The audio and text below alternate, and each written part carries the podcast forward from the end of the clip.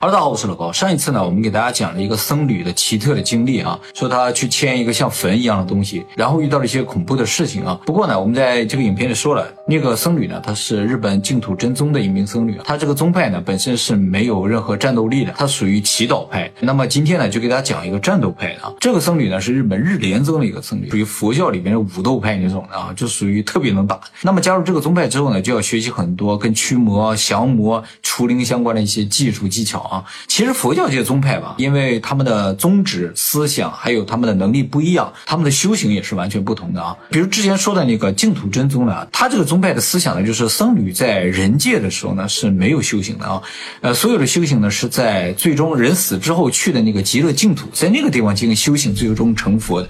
所以这个宗派的僧侣呢，他们要做的主要的事情就是做善事啊，然后就是念经普法这些东西，这就造成他们在人界是没有什么法力的，也不能驱灵啊，也不能除魔，也不能。迁坟，但是今天要讲这个日莲宗是不一样的啊，它是专门驱魔除灵的这么一个宗派，所以呢，它的修行是非常残酷的啊。比如说呢，就是大冬天到那个瀑布下面去。打坐啊，那个就是属于战斗派的一种修行方式啊。净土真宗他们就不用做这个事情。那么为什么要进行这么残酷的训练呢？其实有几方面的原因。一方面呢，就是提高自己的法力嘛；另一方面是提高体力啊。像这种真正的要到现场去进行驱魔除灵的人啊，体力也是非常重要的。因为你要面对的不一定是幻象啊，它有可能是很现实的东西。比如说一个彪形大汉，他被邪灵或者是邪魔。附身了，那么你要给他驱魔的话，首先就要先把他制服，对吧？所以是一个非常辛苦而且有点危险的工作。那么修行除了能够提高法力和体力之外呢，还有一个非常重要的作用呢，就是能够修炼你自己的法器啊。佛教的法器不是说一代一代传下来，当然有上面的大宗师传下来的法器啊，你自己使用的法器都是自己修炼的啊。这个法器呢，就是你在修行的过程中随身携带的一些物品啊。这些物品呢，会随着你的修行跟你一起提高等级的，然后就可以用在你以后的一些法。事当中，所以修行呢是提高业务能力一个非常重要的事情啊。其实像这种战斗派啊，他们一年到头除了出去工作之外，剩下都在修行的，非常辛苦。二零一八年的时候，日本有个电影啊，叫《库鲁》，中文应该翻译叫《邪灵》啊，或者叫《来了》啊。松隆子演的，里边有很多明星啊。这个电影是个恐怖电影啊，但是他讲的其实就是降魔除灵这么一个事情。这个电影在最后的大结局的时候，就是日本各大宗派全都来了啊，不仅是佛教，还有神道教的一些人都。来啊，来共同对抗这个邪灵。这个电影本身是请了专门的宗教人士来指导的，所以里边的一些法事、一些动作，还有念的一些东西啊，都是应该属于比较正规的啊。大家如果对这方面有兴趣的话，可以去看一看啊。就单纯作为一个动作电影或者恐怖电影来看的话，也相当不错。那么今天要给大家分享的就是日莲宗的这个僧侣，他说他在人生当中经历过的最恐怖的一份工作，就是有一天啊，他们这个寺院啊接到一个来电，来电话的地方呢是藏遗公司，就是举办葬礼啊。啊，仪式的这种公司，他们呢有一个客户，他们在收拾这个客户的遗留品的时候，遗物的时候呢，发现这里边有一个信封啊，这个信封里边有一把钥匙，还有一封信。这个信上就说，这个事主啊，就是呃已经不在的这个人啊，他希望。能请日莲宗的法师呢来处理他保险柜的一些东西。看了这封信之后呢，这个葬礼公司呢就联系了这个寺庙，希望他们能派一个僧侣呢去帮助他们解决他们客户的问题。至于保险库里有什么，他们也是不清楚的啊。那么要前去的这位大师啊啊，就是这个寺庙里的一个修行了很多年这么一个大师啊。这个大师就问了一下，说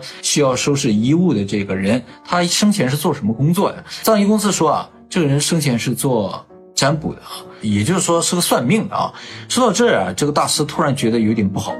呃，大家可能平时没考虑过这个问题啊。其实占卜和寺庙里边这个大师也好，僧侣也好，他们的工作虽然有点像，但其实是完全不一样的啊。占卜啊，纯粹是靠个人能力，还有个人的这种悟性，还有个人的技巧啊，个人反正都是个人的东西。然后对客户呢进行一对一的这种服务的啊。而僧侣不是这样，僧侣呢，他是属于某一个宗教、某一个教派里面，他的主要工作呢是自我修行，替别人算命只是他的一项工作，他最主要的工作是自我修行，让自己能够。上升维度啊，自己上升之后呢，才能普度众生，是吧？帮助其他的人，呃，所以他们俩根本上是不一样的啊。一个是单纯用自己技术赚钱的，另一个呢是要普度众生的，让我自己提升的。那么虽然他们两个职业完全不同，但是他们的客户呢，确实是有交集的啊。甚至有些人可能觉得僧侣和算命的没什么区别，是吧？其实不是这样。那么大师为什么觉得有一点不好呢？就是因为我刚才也说了嘛，他们不是同道中人啊，所以他们。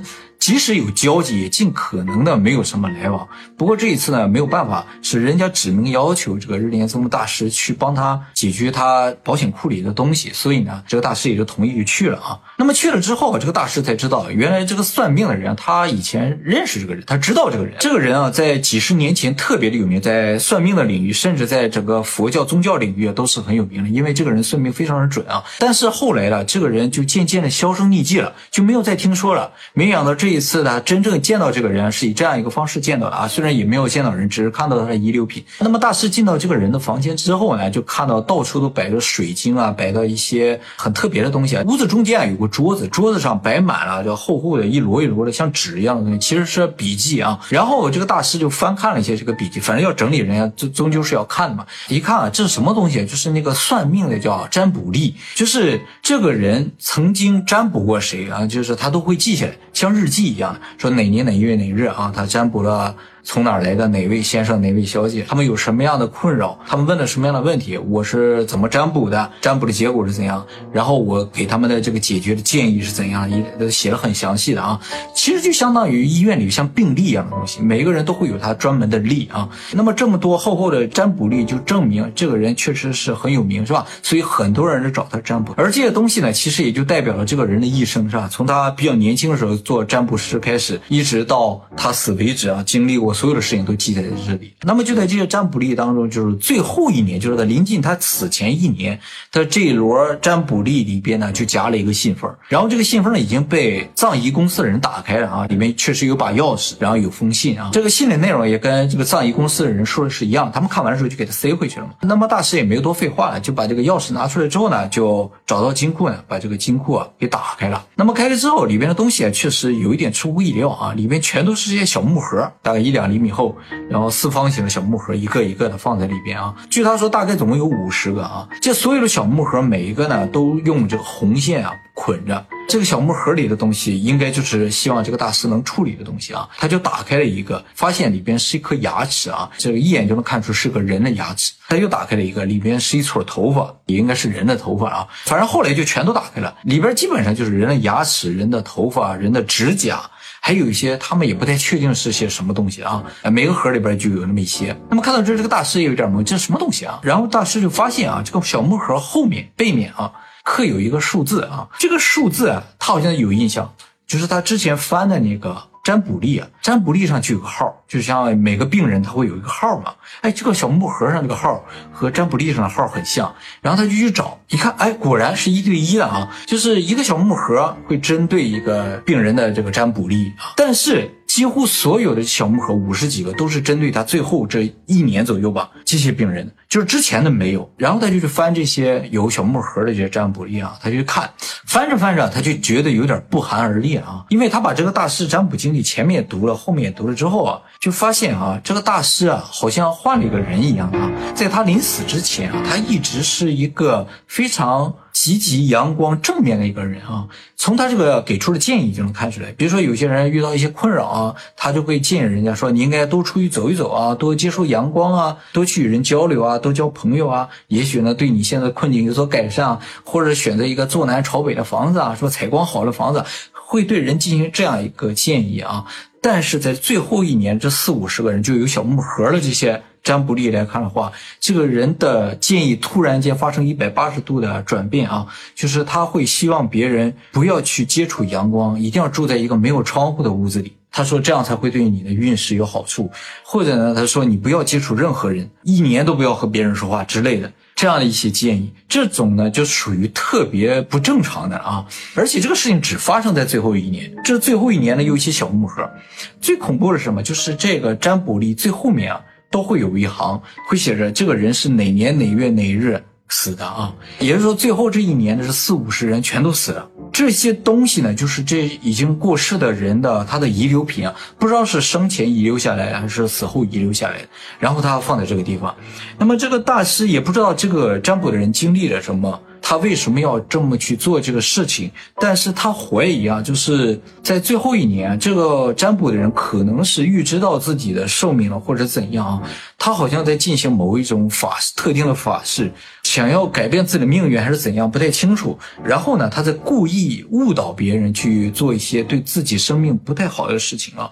所以这最后这一年的这四五十人，实质上都在大师之前就已经都离世了。不过呢，他这个记录上并没有明确标明这个人他住在哪或者电话号码是什么，倒没有写，只写了个名字。